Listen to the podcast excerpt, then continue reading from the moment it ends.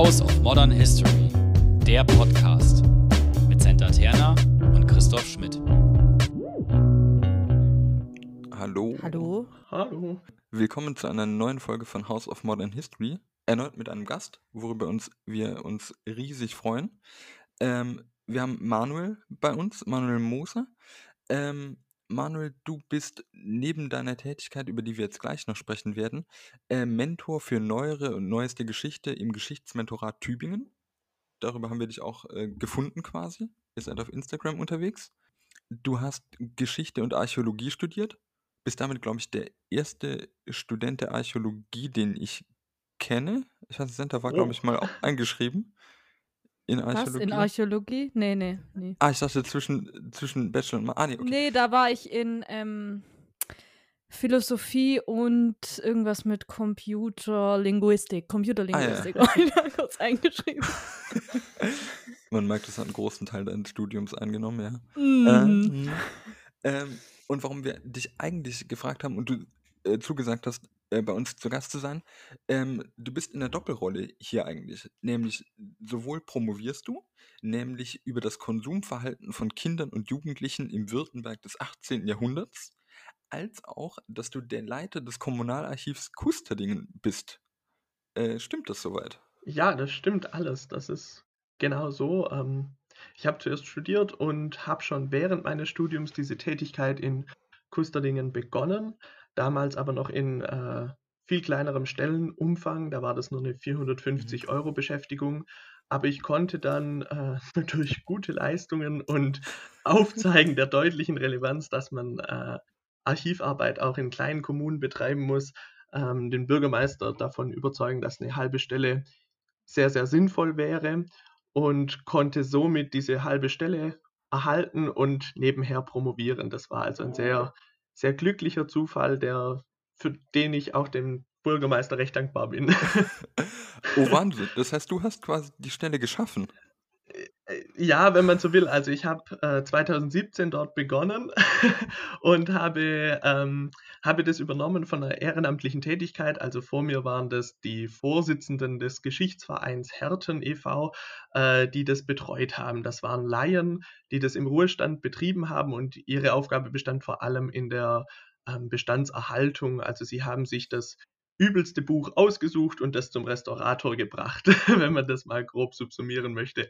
Ähm, ich habe dann auch durch Uni-Veranstaltungen ein bisschen anderen Einblick in die Arbeit eines Archivars bekommen und konnte dann recht schnell dem Bürgermeister sehr viele Stellen aufzeigen, wo Archivarbeit, also professionelle Archivarbeit in einem höheren Stundenumfang sehr, sehr, sehr notwendig ist. Und er hat dieses Problem dann Gott sei Dank auch erkannt ähm, und mich daraufhin seit März diesen Jahres auf 50 Prozent eingestellt. Oha. Cool.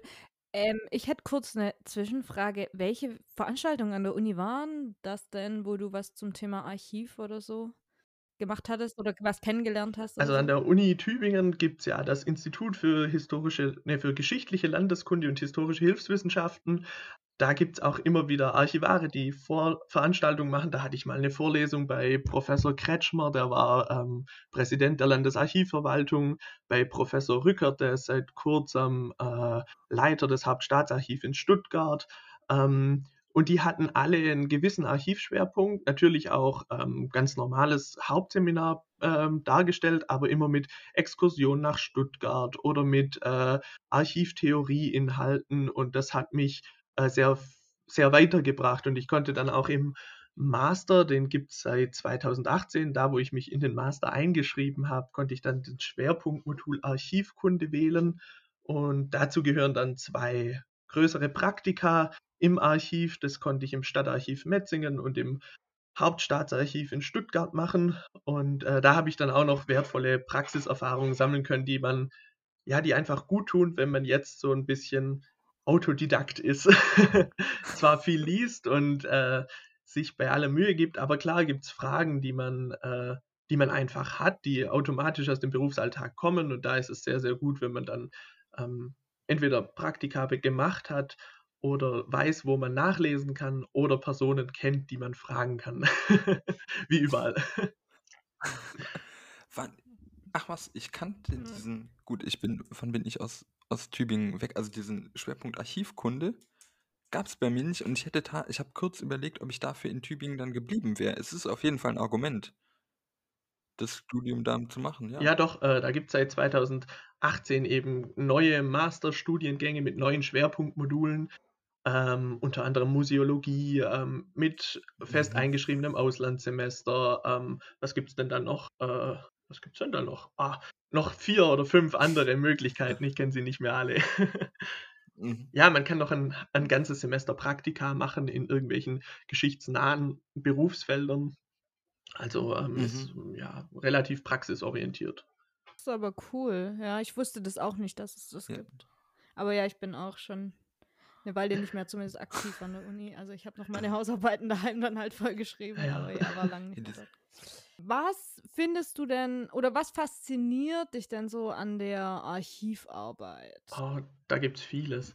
Ähm, naja, zum einen, man Mhm. studiert Geschichte, weil man ja irgendwie diesen, oder ich habe es gemacht, weil man irgendwie diesen komischen Gedanken hat, man sitzt dann in einem Kämmerchen, entdeckt Urkunden, die voller Siegel sind und einen zum Schatz der Tempelritter führen. Nein, so schlimm ist es nicht, aber ähm, man, man erkennt dann, dass diese, dass diese tollen Quellen, die viele, viele Jahrhunderte alt sind, im Archiv lagern. Und ähm, auch dieses kleine Dorfarchiv in Kusterdingen, das sind nur ähm, knapp 600 laufende Meter Archivgut im Vergleich zum Hauptstaatsarchiv, da sind es 24 Kilometer laufendes Archivgut, ähm, ist schon äh, ein kleines Häuschen.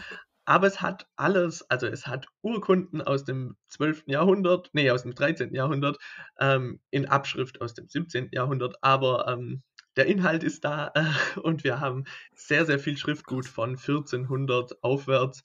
Ähm, ist alles da und das ist sehr schön und das hat mir großen Spaß gemacht. Und wenn man dieses kleine Dorfarchiv betreut, ist man Generalist. Also das kann man, das kann man negativ sehen, weil man sich überall auskennen muss und irgendwie dadurch nirgends. Aber man hat halt auch mit allem Berührungspunkte. Also ich habe Archivnutzer, die interessieren sich für die Römer. Dann muss ich äh, mit denen über früh äh, archäologisch-römische Spuren auf unserer Gemarkung sprechen. Äh, die, da kam mal einer, der hat einen kleinen römischen Dachziegel dabei. Dann muss man da helfen. Dann kommen wieder andere, die machen Ahnenkunde. Da lernt man dann sehr viel über die äh, dörflichen Verwandtschaftsstrukturen und Heiratspraktiken. genau, und schluss, schlussendlich gibt es noch die, äh, die Verwaltung, die auch immer wieder Fragen hat, wenn plötzlich Gebäude abgerissen werden sollen oder man feststellt, dass dieses Grundstück eigentlich der Gemeinde gehört, aber niemand so richtig weiß, welche Rechten und Pflichten mit diesem Stück verbunden sind, dann kommt man irgendwann auf die Idee, man könnte den Archivar fragen und ich ziehe dann los und suche die entsprechenden Quellen raus in der Hoffnung, des Rätsels Lösung zu bergen. Wahnsinn. Mhm, das klingt alles relativ spannend. Anders als, al- anders als man sich Archivarbeit im ersten Moment vorstellt, wie ich finde. Ja, vielleicht noch ein krasses Beispiel, das noch nicht mal eine Woche alt ist. Ähm, ich bin mit einem Restaurator durch den Ort gelaufen und der meinte, ach, dieses Haus steht doch seit ewiger Zeit leer. Ähm, aber es gehört der Gemeinde. Könntest du nicht mal den Schlüssel organisieren, dass wir reingucken? Vielleicht ist da irgendwie äh, noch was historisch Relevantes drin. Das habe ich dann gemacht. Wir zwei sind rein, haben unter dem Putz, der etwa 5 cm dick war, Lehmfachwerk von 1700 gefunden, eine tolle Oha. Decke, ähm, sogar Balkenmalereien. Das war, das war, das war also mit Mhm. bisher der coolste Moment meiner Oha. Archivarbeit. Ähm, ja, Fun Fact an der Story: Das Gebäude wurde gestern abgerissen, weil es Oh einsturzgefährdet war, wurde, dem, wurde diesem Haus äh, diagnostiziert. Ähm, ich bin ja kein Baumann, aber ich denke, es hätte noch eine kleine Untersuchung ausgehalten. Aber Archivar sein heißt mit Verlust leben, auch wenn es um Häuser geht. Oh, ja. Wahnsinn. ja, krass. In Kusterding, schau an. ja, Wo ich wirklich ziemlich beeindruckt bin, du hast dir diese Stelle selbstständig geschaffen, in, weil du vorher quasi, also du hast es dann offenbar vorher auf dieser 450-Euro-Stelle äh, in einer Art Hiwi-Tätigkeit ver im vergleichbaren Umfang geleistet. Genau. Da gab es eine Ausschreibung im, in der Zeitung, dass diese Gemeinde eben einen Archivpfleger sucht äh, mit sechs Stunden in der Woche. Und das hat sich eben sehr gut arrangiert zu meiner Hiwi-Stelle. Ich war damals noch Tutor ähm, äh, bei Philipp Hahn und Frau Dürr ähm, in der neueren Geschichte. Und äh, dann konnte ich mir das noch dazu nehmen und ich hatte, also fürs Geld ist man, glaube ich, als Student immer dankbar. ähm, und, und ja, jetzt hat sich doch sehr ausgezahlt im Mhm. Nachhinein.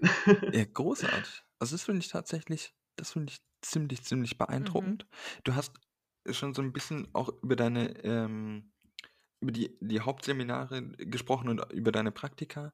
Aber wie ist tatsächlich, also weil du auch sicherlich zu Recht von dieser Art, nicht Konkurrenz, aber von diesem Heimatpflegeverein, der das laienhaft betrieben hat, dir gegenüber. Also wie gehst du, also ich meine, ich arbeitete bis heute, arbeitete ich im Uni-Archiv. Heute kam der Auflösungsvertrag, weil ich zu teuer bin mit Masterabschluss. Ah. oh nein. Ähm, und ich meine, da sind die Akten halt, also äh, sagen wir mal aus den 60er, 70er Jahren des letzten Jahrhunderts. Also da ist wirklich, da kann man irgendwie auch als sehr laienhafter Laie noch damit umgehen. Bei dir sind es ja dann aber doch Sachen, wo es sich anbieten würde, zu wissen, dass man Handschuhe trägt oder so wie. Also lange Frage, um auf den Punkt zu kommen. Wie hast du dir das, das Wissen dann doch angeeignet oder was sind, kannst du so, ein, so einen Arbeitsalltag im Endeffekt beschreiben? Also, ja, gut, Arbeitsalltag. Eigentlich ist jeder Tag unterschiedlich. Es gibt so ein paar Tätigkeiten, die sich wiederholen. Mhm. Also zum Beispiel Anfragen von äh, Behörden, Gerichten, Nachlassgerichte sind da federführend, die äh, Erben ermitteln müssen. Mhm. Ähm, und da muss man ja zwangsläufig die Stammbäume rückwärts gehen. Da helfen die Standesamtsunterlagen, die ich dann ähm, ganz standardmäßig äh, abscanne und ihnen zuschicke. Äh, die Heimatforscher, die dann irgendwelche Häusergeschichten nachvollziehen wollen, weil sie sich dieses Haus gekauft haben oder weil sie schon immer wissen wollten, was ihr Uropa als Gemeinderat denn damals äh, 1820 getrieben hat. Ja, und ich glaube, dass es ist ein Reinwachsen gewesen bei mir. Also man fängt sehr, sehr vorsichtig an. Ähm, es ist klar, wenn man was wegwirft, ist es weg. Und Ja. alle paar Wochen kommt der Bauhof und holt das Altpapier und dementsprechend ähm, ist es tatsächlich für immer verloren. Deswegen ähm, war ich am Anfang sehr, sehr vorsichtig, was Kassationen betrifft, Mhm. hatte da auch immer große Unterstützung vom Kreisarchiv. Also da kam dann der Kreisarchivar, den habe ich angerufen und gesagt, ich habe hier äh, 30 Ordner aus, der, aus dem Hauptamt, was soll ich denn damit machen? Ähm, dann gibt's da, dann trägt man die in Listen ein, dann ähm, überprüft man die anhand des Aktenplans, ob eine, ähm, eine Lagerpflicht besteht, Mhm. die zwischen 10 und 15, 25, 30 Jahre sein kann und danach eine Archivierungspflicht. Nicht jede Akte ist äh, archivierungspflichtig. Serielle Akten wirft man zum großen Teil weg und behält manchmal nur einzelne Buchstabengruppen, die nicht so viele Vertreter haben oder natürlich die großen speziellen Sonderfälle, die entweder Querulanten waren oder ganz besonders oft äh, Strafzettel bekommen haben, die hebt man dann auf als, als kommenden äh, Generationen zum Gedächtnis. genau, aber ähm, ganz am Anfang hatte ich auch eine große Bildersammlung. Ähm, das ist dann ganz lustig, weil man kennt ja die Leute in Schwarz-Weiß, die, sagen wir mal, bis 1960 gelebt haben, nicht mehr. Und da war, war ich dann viel in Kontakt mit meinen Archivnutzern, die alle eher 60 plus sind, äh, die diese Leute noch kannten. Und dann war das immer ein, ein relativ schöner Einstieg. Ähm, sie haben mir ihre Fragen gestellt, ich habe geholfen, so gut ich konnte, weil mit den Quellen kannte ich mich eigentlich unimäßig her aus. Also da wusste ich, wo man ungefähr suchen kann. Ähm, und dann habe ich gesagt, ach, wenn Sie schon da sind, vielleicht kennen Sie ja die Dame oder den Herrn oder die Gruppe und können mir da ein bisschen weiterhelfen. Und dann konnte man da Dinge äh, finden. In der Zwischenzeit kriege ich also Häuser ohne Probleme identifiziert, manche Personen auch, aber längst nicht alle. Das wäre Ja. auch schrecklich. Ähm, ich habe eine Frage, wenn du das jetzt auch gesagt hast mit dem Wegwerfen und so, für immer verloren. Ähm, wie sieht es denn zwecks Digitalisierung aus? Also ich stelle mir das jetzt gerade so vor, man fängt vielleicht an zu digitalisieren, gerade auch ja in der Corona-Krise viel passiert vielleicht an manchen Stellen, an manchen Stellen nicht. Wie sieht es denn da bei euch aus, jetzt so kleines Archiv? Also kleines Archiv Kusterding heißt die Digitalisierung Fotoapparat, Oh. der mir gehört und ein, äh, ein, ein äh, wie nennt man das denn so, ein, ein Stativ, Ja. das man so hoch und runter fahren kann. Ähm, damit mache ich die Digitalisate. Äh, die mache ich nur auf Auftrag. Also Mhm. ähm, die, meine Archivnutzerzahlen geben es nicht her, dass ich eine Quellengruppe komplett äh, aufnehmen würde, zu digitalisieren. Das würde in keinem Verhältnis zu Zeit und äh, Nutzen stehen. Also ähm, und zugegebenermaßen sind die Quellen in Kusterdingen und auch in seinen Teilorten alle so gut in Schuss, dass man die auch noch hin und wieder rausholen kann. Mhm. Also es zerbröselt nichts, ähm, was ja auch Ja. oft ein Grund für Digitalisierung ist. Die großen Archive digitalisieren klar ihre seriellen Bestände oder auf Anfrage alles, äh, kostet dann in der Regel auch Geld. Bei mir auch, der Scan 50 Cent, aber ähm, das ist brutal. Ähm, tatsächlich schreckt das manche ab. Äh, ja, ja, wir sind halt im Schwabele. Ja, ja. Äh, aber ähm, nee, äh, aktive Digitalisierung nicht. Was jetzt kommt, sind die digitali Mhm. digitalen Akten. Mhm. Also die Verwaltung geht ja auch zunehmend in einen digitalen Ablauf über. Da gibt es die sogenannte E-Akte. Deren Archivierung wird nochmal eine ganz neue und andere Herausforderung. Mhm. Bisher begegnet man dem mit dem kommunalen äh, digitalen Langzeitarchiv. Das heißt, der Landkreis übernimmt diese Aufgaben, weil man ja immer wieder neu speichern muss, die Server aktualisieren, überprüfen, dass nichts verloren gegangen ist. Das, ähm, das wäre für mich zeitlich nicht zu stemmen und für die Gemeinde vermutlich auch eine viel zu große technische Herausforderung. Also da ist man froh, wenn man das outsourcen kann. Mhm. Genau.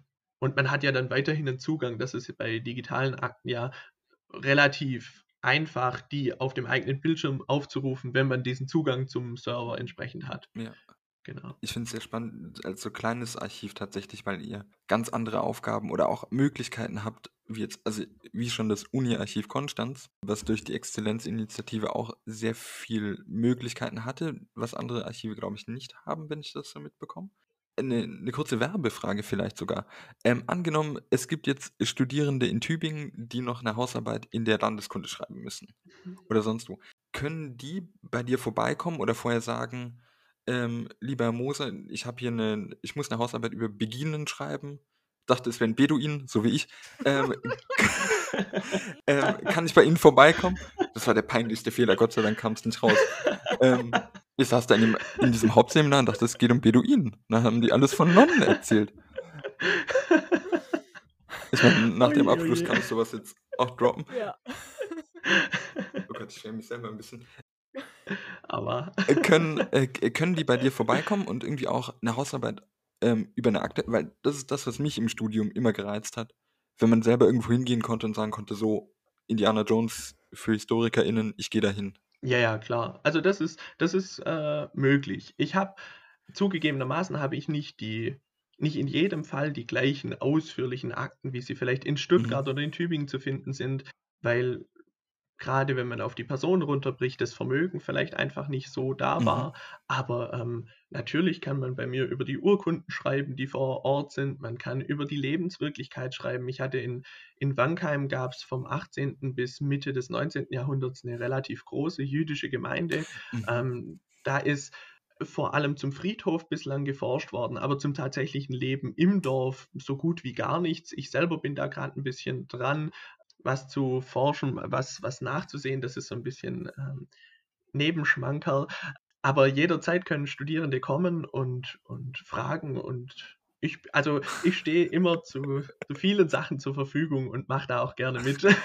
Vielleicht kriegen Sie hier sogar eine ein bisschen eine intensivere Betreuung, weil ich äh, mir die Zeit nehmen kann oder sie mir nehmen will, was in größeren Archiven einfach nicht so Ja. gegeben ist, wenn man anonym im Lesesaal Ja, sitzt. genau.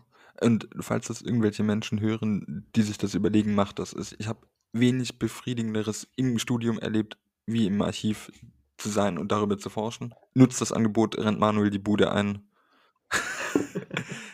Ich bin immer Montag bis Mittwochs da. Okay, rennt ihm Montag bis Mittwoch die Bude ein. Stimmt, natürlich, du musst ja deine Promotion. Du musst auch deine Promotion voranbringen.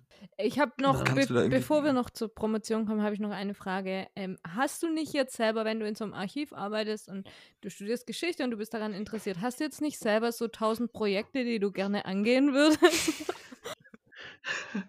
Doch, ja, Doch, genau, und das ist ganz schlimm. Also, ich habe gerade schon. Also, ihr müsst es euch so vorstellen: Man geht in diesen Magazinraum und sucht was Bestimmtes. Dabei sieht man dieses eine Buch, das man zwar schon hundertmal in der Hand hatte, man öffnet es wieder und man entdeckt immer neue Dinge. Ich habe zum Beispiel jetzt das Haus, das ich letzte Woche erwähnt habe, äh, das ist so ein Beispiel, so ein Projekt, das ein kleiner Zeitfresser wird, wenn man dann darüber forscht. Ich habe nämlich die, Besitzergeschichte nachvollzogen, auch um, da es ja jetzt abgerissen wurde, ein bisschen einen Bauzeitraum nach Möglichkeit einzugrenzen. Und da geht man dann durch die ganzen archivischen Quellen. Also da fängt man bei den Güterbüchern an, das sind die Vorläufer der heutigen Grundbücher.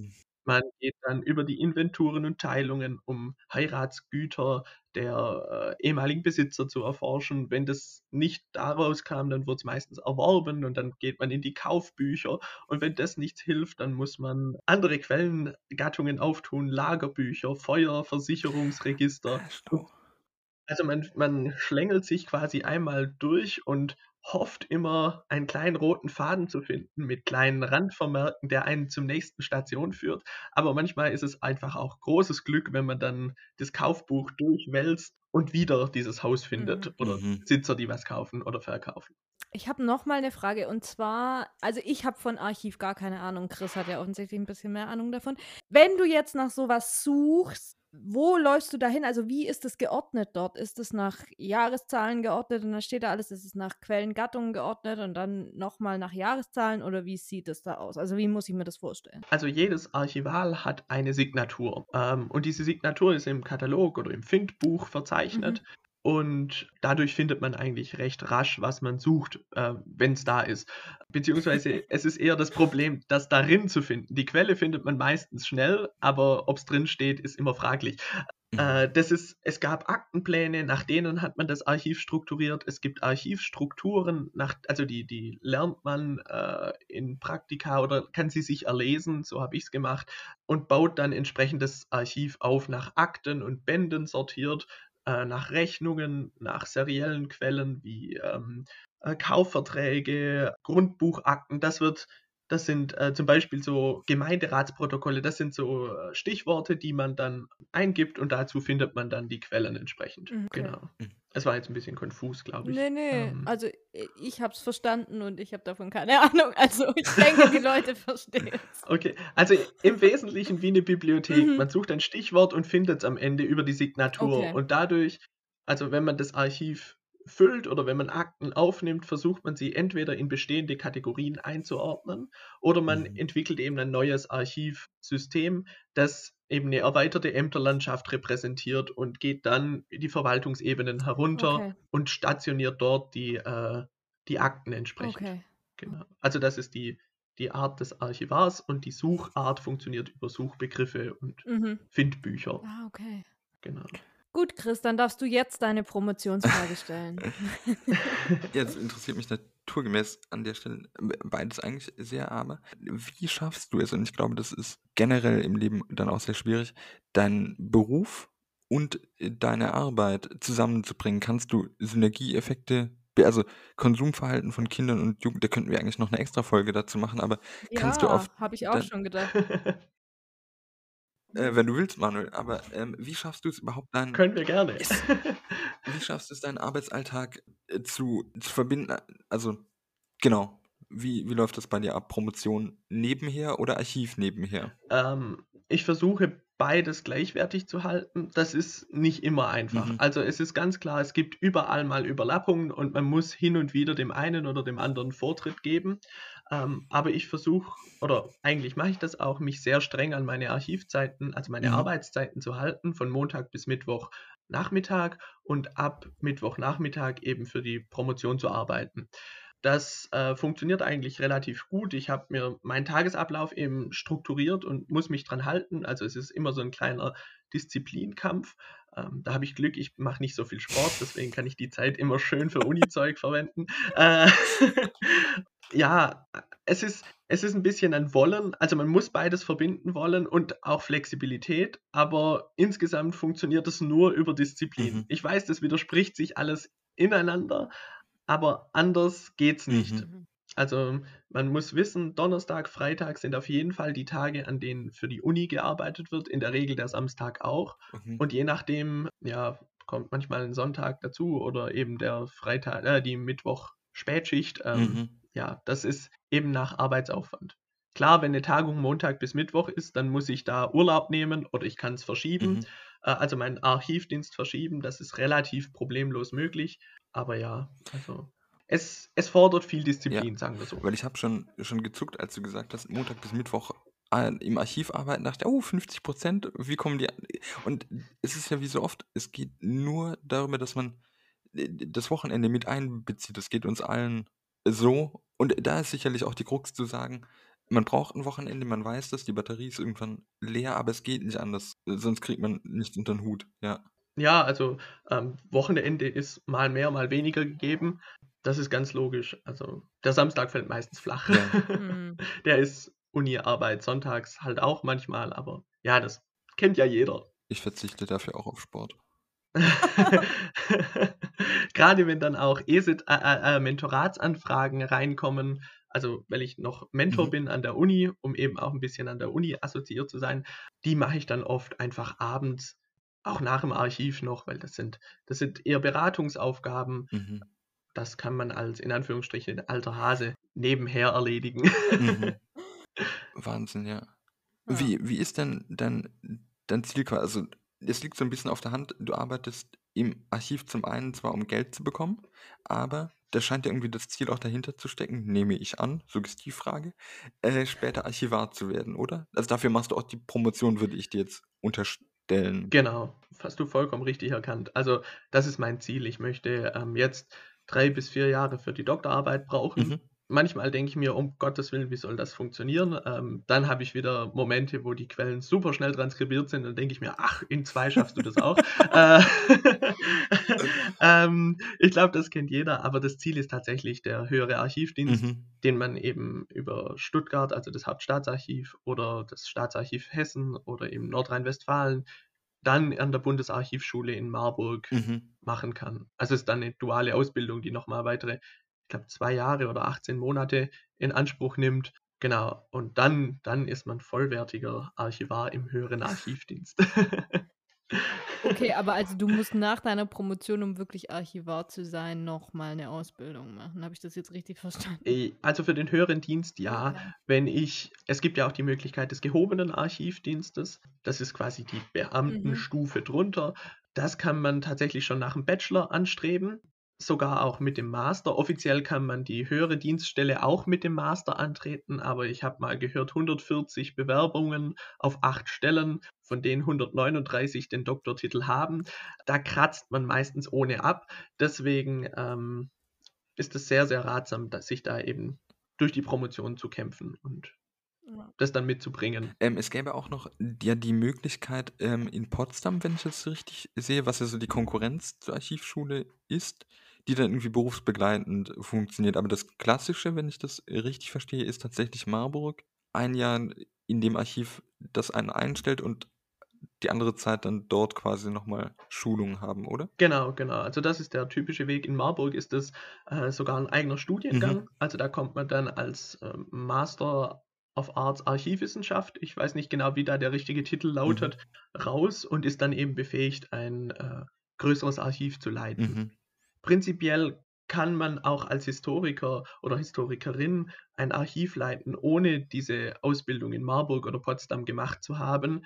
Das ist der Quereinsteiger-Weg, ähm, Weg, den kann man durchaus gehen. Da muss man sich halt im Klaren sein, dass die, also dass man im Staatsarchiv eher niemals Mhm. arbeiten wird, ohne die Ausbildung in Marburg oder Potsdam und vermutlich auch eher die kleineren Stadtarchive die Leute suchen und nicht unbedingt die teureren aus Marburg und Potsdam. Ja. Also es ist halt, ist dann auch schlussendlich eine ähm, Gehaltsfrage, Mhm. gell? Wenn man in Marburg war, hat man natürlich einen höheren oder die Chance, ein deutlich höheres Gehalt zu erhalten, als wenn man als Quereinsteiger kommt. Mhm. Irgendwie muss ich es ja auch rechtfertigen. Logisch. Ja. Ja. Ähm, was wäre denn dein Wunscharchiv für später?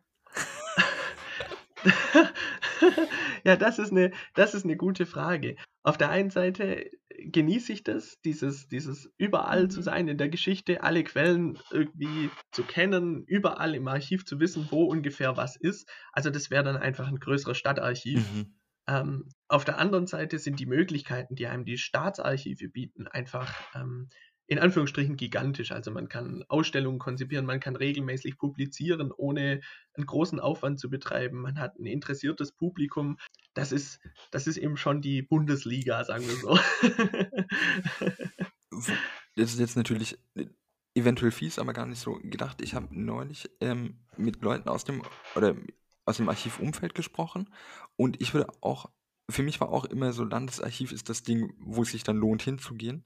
Allerdings ist die Stellenlage dort offenbar schlecht. Also wenn ich mir jetzt auch so die Ausschreibungen anschaue, man stellt dort befristet nur noch ein, was ich, um ehrlich zu sein, ein Unding finde generell, weil man ja keine Perspektiven schafft. Und dann werden diese kleineren Archive, einfach um, um auch die nochmal ein bisschen hochzuheben, dann doch wieder spannend, weil die natürlich quasi ein Interesse haben an langfristigen Strukturen. Genau, ja, also das, das stimmt auf jeden Fall. Das äh, Landesarchiv schafft auch nicht mehr so viel Ausbildungsstellen, wie es Mhm. früher mal geschaffen hat. Ich glaube, es war mal anvisiert, dass zehn alle zwei Jahre in den höheren Dienst kommen. Dieses, diese Ausschreibungsphase sind es, glaube ich, sieben oder acht. Mhm. Ähm, klar muss man Corona und die äh, Sparmaßnahmen damit einrechnen und es kann sein, in äh, ein paar Jahren sieht das wieder anders aus, aber ähm, das mit den befristeten Stellen ist, ist tatsächlich so. Mhm. Also Projektstellen werden geschaffen in den Staatsarchiven, die kann man dann annehmen, sich darum bewerben und da ist es schöner, also wer Sicherheit sucht, findet sie im Stadtarchiv viel eher und mir selber ist Sicherheit auch äh, wichtig. Deswegen bin ich auch sehr dankbar um meine Stelle in Kusterdingen, ähm, weil sie zwar nicht der archivarische Himmel ist, Mhm. aber es heißt doch im Lied lieber Wolke 4 als unten wieder ganz anfangen. Und ich, also ich genieße meine Wolke 4, wobei ich in Kusterding eher von einer Wolke 5 oder 6 sprechen würde. Ähm, ich hatte eigentlich noch eine Frage, aber ich glaube, wir verschieben die auf die Folge mit deiner äh, Promotion, weil die passt da auch hin. Deshalb habe ich noch zwei andere Fragen. Und zwar die eine wäre, ich habe nächstes Wochenende Familienwochenende in Kusterding. Ach cool. ja. Ähm, was müssen wir dort angucken?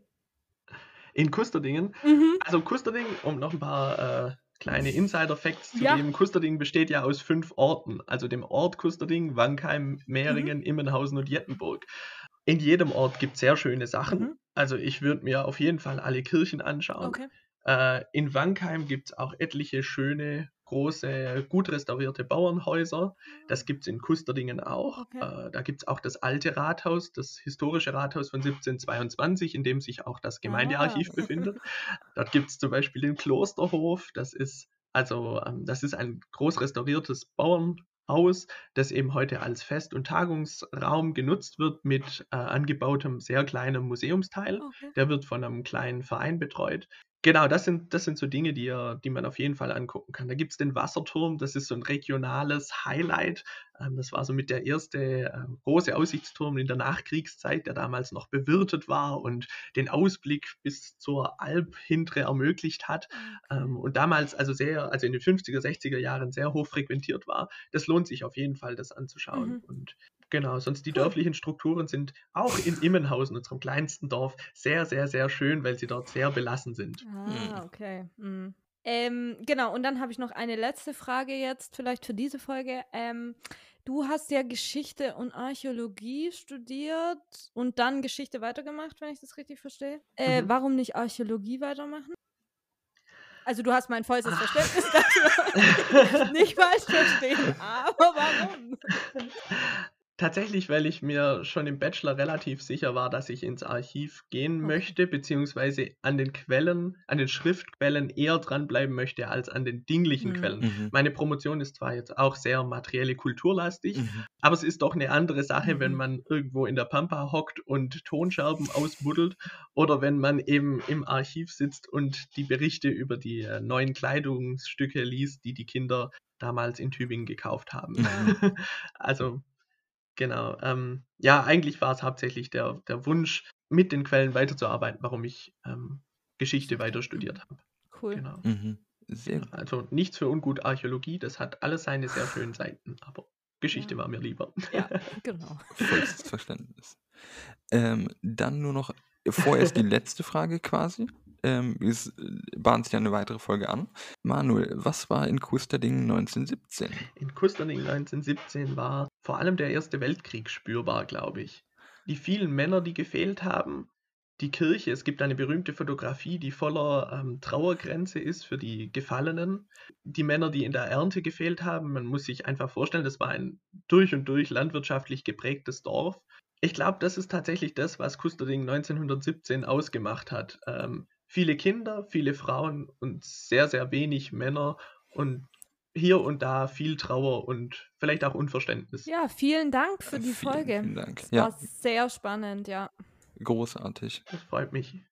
Ich danke, dass ich kommen durfte. Es hat mir großen Spaß ja gemacht. und gerne wieder. Gerne wieder. Falls ihr Kritik an uns oder Fragen habt Oder Lob. Gerne auch Lob. oder Themenwünsche, Gast sein wollt. dann dürft ihr euch gerne bei uns melden, entweder auf Twitter unter @houseofmodhist Oder ihr könnt uns eine E-Mail schreiben. Dort ist unsere E-Mail-Adresse houseofmodernhistory at gmail.com. Genau, steht beides in der Beschreibung unten drin. Wir freuen uns auf Feedback. Bis zum nächsten Mal.